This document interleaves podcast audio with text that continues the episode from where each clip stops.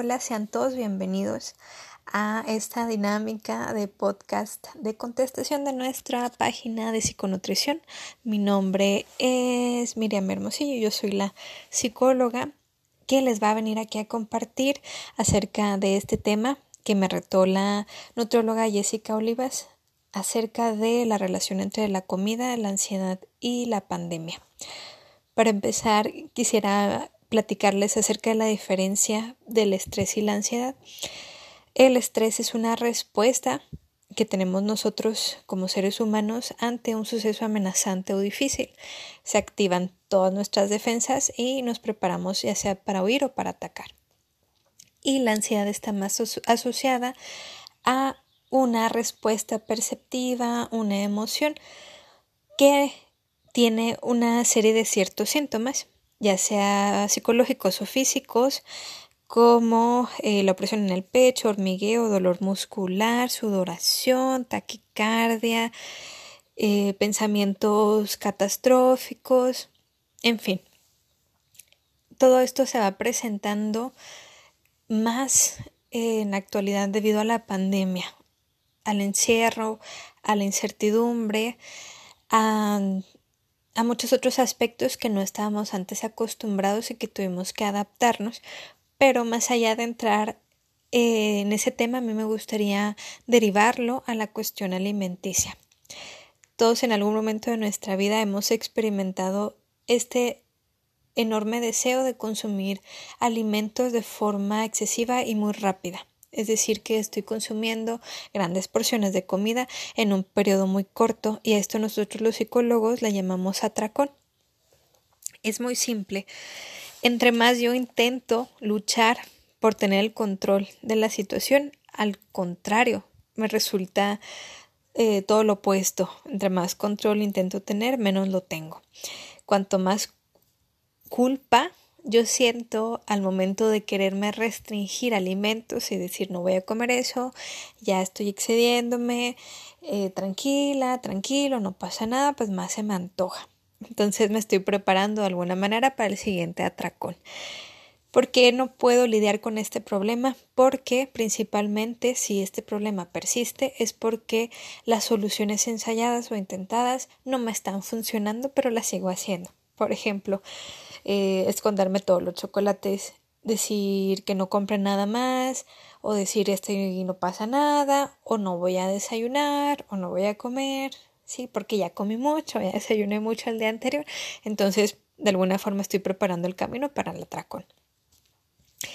A mí me gustaría comenzar a cuestionar cuáles son sus intentos de solución y si les han funcionado o no y si no les han funcionado, cuestionarse por qué lo siguen haciendo. Sería el primer paso. Siempre que vayan a tomar alguna decisión de algún cambio de hábito que sea acompañado por un profesional, porque a veces nos lo inventamos o buscamos en Internet y hay mucha desinformación en el mundo, sobre todo en Internet. ¿Qué pasa? Que la relación que yo tengo con la comida y cómo manejo mi estrés con ella habla mucho de que algo no está bien en mi vida.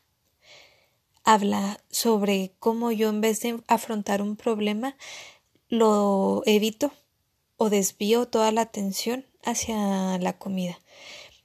Algunos hablan de un hambre emocional, otros hablan precisamente de utilizar la comida como un recurso de seguridad ante este problema que no puedo solucionar como si buscara yo ceder ante mis emociones y llenar mi estómago, o compensar mi vida o mis problemas o el vacío a través de la comida, como si fuera un mecanismo de protección que me aleja de los demás o bien que me, me protege, ¿no? Me mantiene en este lugar seguro. Puede ser consciente o inconsciente dependiendo de, del conocimiento que yo tengo o de la edad también. Em, es una situación en la que todos hemos estado la, el punto aquí es buscar asesoría, buscar ayuda, empezar a, hacer cambios reales porque hay una diferencia muy grande entre motivación y disciplina. La motivación es la energía que me hace hacer algo, que me llena eh, de emoción y me impulsa, pero la disciplina me mantiene. Es decir, yo aunque no, no quiera hacerlo, o que me sienta cansada o cansado, aunque ya haya perdido el ánimo, lo sigo haciendo. Por eso hay más resultados. Otro de los fenómenos que también eh, estamos expuestos es el binge eating, que se refiere cuando hacemos ayunos prolongados por falta de tiempo, porque vamos a las carreras, porque X o Y razón no alcanzamos a comer ni a desayunar, llega la hora de la cena y nos atascamos, viene, viene otro tipo de atracón y me siento muy mal, me da una pesadez terrible, puedo llegarme a enfermarme el estómago y obviamente no se nos antoja una ensalada o verdura, se nos antoja comida llena de grasas y carbohidratos. Entonces, ¿qué es lo que comenzaríamos a trabajar? Si se animan a un proceso con nosotras, desde mi perspectiva profesional, la cuestión de la solución de los conflictos, la cuestión del afrontamiento de la ansiedad, cómo el estrés ha, estado afectando su vida. Bien, espero que les haya gustado mucho este pequeñito episodio de podcast de nuestra dinámica de contestación. Y yo ahora reto a la nutróloga Jessica Olivas que nos platique sobre la dieta keto, sobre toda la publicidad y la promoción que ha tenido y el impacto en las redes sociales y todos los mitos y todos los daños que, que se sabe que ha generado en el cuerpo humano para empezar precisamente a trabajar toda la cuestión nutricional. Cuídense mucho, vamos a seguir al pendiente de ustedes, de sus dudas y nos vemos en el siguiente episodio. Adiós.